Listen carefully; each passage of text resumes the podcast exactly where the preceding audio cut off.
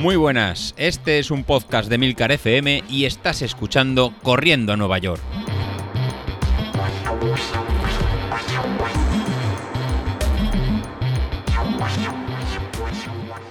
Hola a todos, muy buenos días y bienvenidos de nuevo al podcast de los viernes, vuestro episodio favorito de la semana.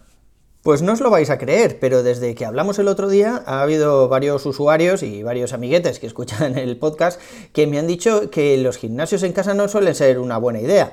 Igual cuando ya tienes cierto nivel, pues, pues sí, puedes comprarte algunos cacharros y, bueno, y te ahorras ir al gimnasio, ¿no? En desplazamientos y demás, porque al final tampoco te puedes comprar la típica jaula esa completa que puedes hacer chorro 200 ejercicios.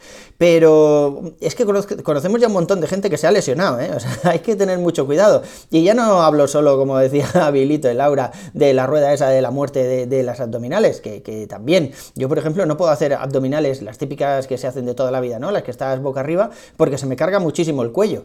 Y hasta que uno de, los entrenadores de un gimnasio me dijo, no, es que lo estás haciendo mal, levantas mal el cuello, tienes que mirar así, o sea, la cabeza no se levanta tanto y tal, y aún así un poco mejor, pero da igual, o sea, a mí se me cargan mucho las cervicales y, es un ejercicio que me resulta muy incómodo. En otro tipo de abdominales, planchas y demás, sin ningún problema, pero las abdominales típicas de toda la vida, yo no, no las puedo hacer, Dios sabe, Dios sabe por qué.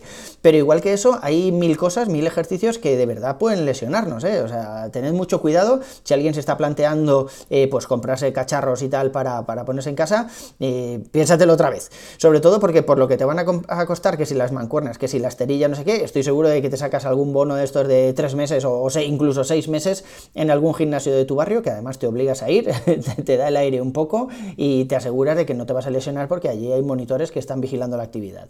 Durante estos días también habéis hablado de la importancia de la psicología en la competición y tenéis toda la razón del mundo. O sea, nuestro mister, que es verdad que eh, hace unas temporadas introdujo los ejercicios de fuerza para hacer, pues eso, un poco más de, core, ¿no? Para, para, evitarnos lesiones. Pero, por ejemplo, cosas como la técnica de carrera, pues no, no la hemos hecho nunca. Y encima, encima tenemos que poner los ejercicios de psicología, a ver, que, que mola mucho para algunas cosas, pero no le podemos pedir que sea nuestro psicólogo, para empezar, porque él es el primero que está medio tarado. Así que, que, por ahí vamos mal. Pero sí que es verdad que en algunos grupos de entrenamiento, yo cuando vivía en Valencia estaba en, en uno de ellos, Anus Vitae, tienen psicólogos. Y esos psicólogos te ayudan durante todo el entrenamiento. O sea, no solo los días previos a la carrera eh, se juntan contigo y te dicen que tienes que pensar en el olor de las nubes en lugar de pensar en los kilómetros que llevas o los que te faltan, ¿no? No, no, no. O sea, es gente que, te ayuda. No sé exactamente, no he ido nunca a una sesión de estas. Si hay algún psicólogo en la sala, pues estaría muy bien que, nos diera algunos consejos o que nos explicara exactamente qué se hacen en estas jornadas. Pero es verdad que, que durante todo el entrenamiento de un maratón, con la gente de Sanus, por ejemplo, tenías esa ayuda psicológica y tenías, no sé si era una sesión a la semana o una sesión cada dos semanas o algo así, para juntarte con el psicólogo y estar hablando de tus cosas.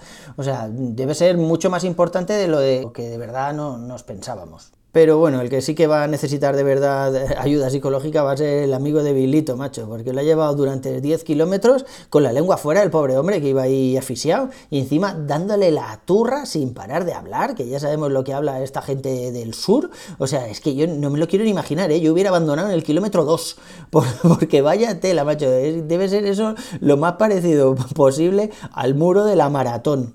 Aún así ya veis lo que os dije, o sea, el tío se ha metido 10k, sub 5, de charreta, casi sin sudar, quejándose de que el colega ha parado, aún le pegaría hachazo y correría él el último kilómetro a tope simplemente por no parar esos 10k. Laura ya habéis visto que sigue un poco renqueante, porque, bueno, la verdad es que seis horas corriendo sin parar, y ya no te digo que andaras a ratos o que llevaras un ritmo u otro, ni, ni siquiera los kilómetros que hiciste, es que seis horas son muchas horas, o sea, seis horas ahí machacando rodillas, piernas, glúteos, joder, pues es normal que, uno esté resentido. Pero nada, Laura, esto, esto pasa pronto, esto es fácil, después, después de todos los meses que llevas, esto es lo de menos, un poco de reposo y, y enseguida a funcionar otra vez. Pero el caso es que hoy quería hablaros sobre el tiempo que tenemos estos días en España, la calima esta o calina o como se llame, el viento este del Sahara que nos está dejando arena por todas partes y hay muchas partículas de polvo en suspensión en el aire. ¿no? Eh, se supone que no deberíamos salir a la calle a hacer ejercicio porque llevas una respiración agitada y pueden entrar muchas más partículas en tus pulmones y eso pues bueno, no, no parece que sea muy buena idea. Yo el, martes, que fue el primer día de Calima, salí a la calle y salía del ejercicio como si nada, y luego ya leí las recomendaciones y digo, joder, es que estas recomendaciones deberían publicarlas antes. Si las publicas a las 8 de la mañana, pues toda la gente que madruga, pues ya, ya mal.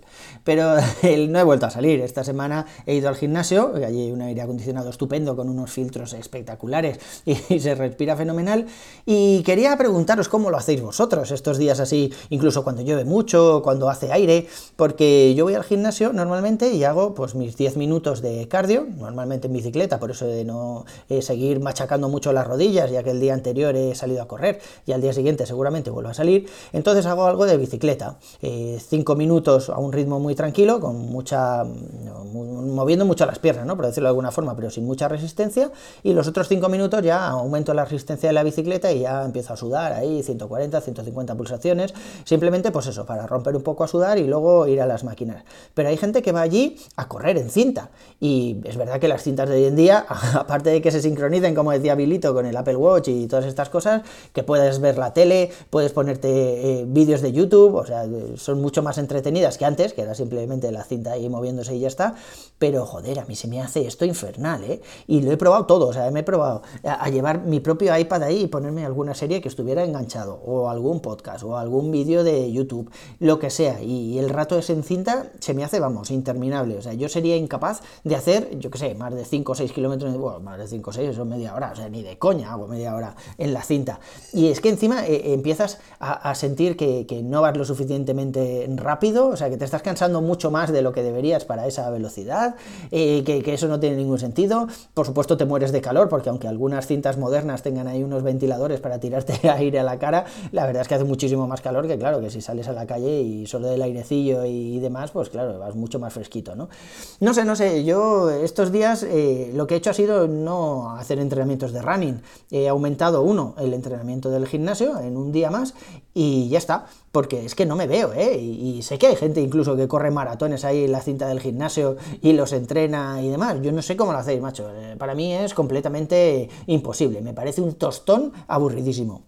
Pero el resumen de mi semana pues ha sido ese. Al final, en lugar de tres días al gimnasio, he ido cuatro días y solo he salido un día a correr.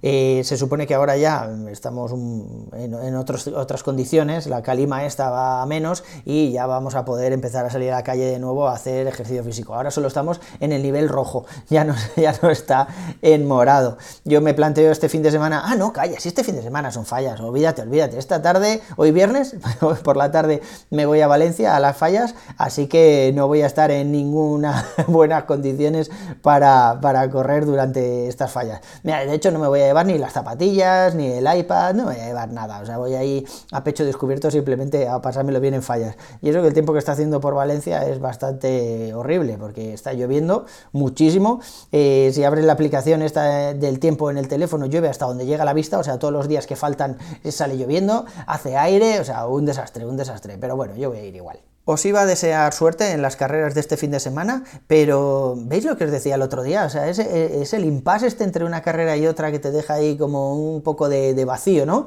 Yo en este momento estoy en ese vacío, o sea, es verdad que dentro de unos días, el 27 tengo la, carrera aquí en Tres Cantos, la 15K, luego el 3 está la media maratón de Madrid, pero no sé, yo estoy, estoy un poco desganado, o sea, así, y sí que me apetece seguir entrenando, ir al gimnasio y salir a los entrenamientos de running a la calle en cuanto nos deje respirar esta movida, pero no sé, no sé, yo creo que estoy un poco, me falta motivación seguramente por, ayuda, la ayuda psicológica esa que decíais, que seguramente eh, estos profesionales eh, nos ayudarían no solo para preparar una carrera y no darte contra el muro y no tener ningún momento de flaqueza, sino luego para recuperarte de la misma, o sea, para no perder la motivación y llegar a la siguiente carrera con ilusiones, seguir entrenando y demás. Pero no sé, yo creo que esto es algo que nos pasa a todos, creo que es algo bastante común, porque cuando lo comentas por ahí con la gente, me lo decía también el otro día eh, Laura, creo que era, estás ahí con, con un poco, no sé, de, bajona, de bajona.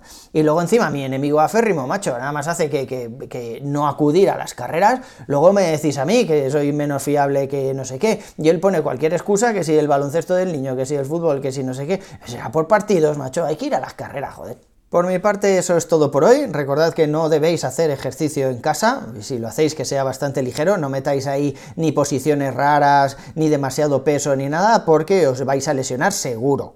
Seguro. Tened mucho cuidado con estas movidas. Incluso desrecomendaban durante el confinamiento que la gente hiciera yoga en casa. O sea, recomendaban otro tipo de actividades porque el yoga podía ser bastante lesivo si no sabías cómo hacerlo. O sea, yo he visto ahí eh, fotos en Twitter de yogis de estos que se ponían haciendo el pino con la cabeza sin manos ni nada, de ideas, hombre, esto igual es un poco excesivo, ¿no? No, sé.